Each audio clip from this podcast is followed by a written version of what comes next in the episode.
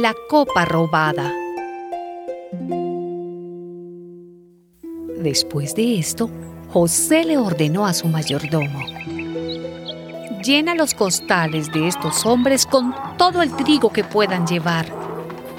Pon también mi copa de plata en la boca del costal del hermano menor. El mayordomo hizo lo que José le ordenó. Con los primeros rayos del sol, José permitió que sus hermanos se fueran con sus asnos. Todavía no estaban muy lejos de la ciudad cuando José le dijo a su mayordomo, Ve a perseguir a esos hombres y diles cuando los alcances. ¿Por qué han pagado bien con mal? ¿Por qué han robado la copa de plata que mi amo usa para beber y para adivinar?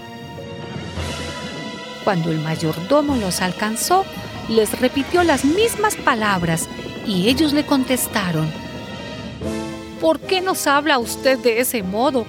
Jamás haríamos semejante cosa.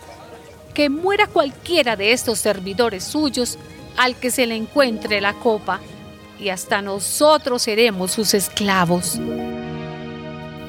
Entonces el mayordomo dijo, se hará como ustedes dicen pero solo el que tenga la copa será mi esclavo. Los demás quedarán libres de culpa. Cada uno de ellos bajó rápidamente su costal hasta el suelo y lo abrió. El mayordomo buscó en cada costal, comenzando por el del hermano mayor hasta el del hermano menor, y encontró la copa en el costal de Benjamín. Entonces ellos rasgaron su ropa en señal de dolor. Después, cada uno echó la carga sobre su asno y regresaron a la ciudad. Ahí José les dijo, ¿qué es lo que han hecho? ¿No saben que un hombre como yo sabe adivinar? Judá contestó, ¿Qué podemos responderle a usted? ¿Cómo podemos probar nuestra inocencia? Dios nos ha encontrado en pecado. Aquí nos tiene usted, somos sus esclavos, junto con el que tenía la copa.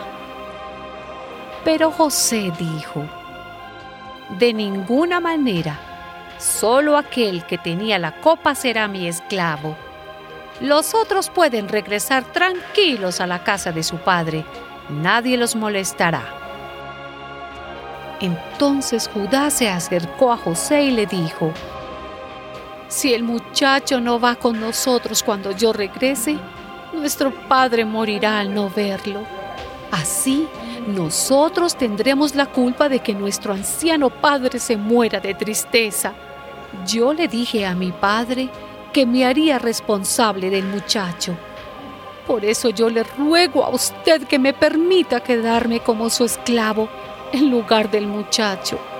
Deje usted que él se vaya con sus hermanos, porque ¿cómo voy a regresar junto a mi padre si el muchacho no va conmigo? No quiero ver el mal que sufriría mi padre.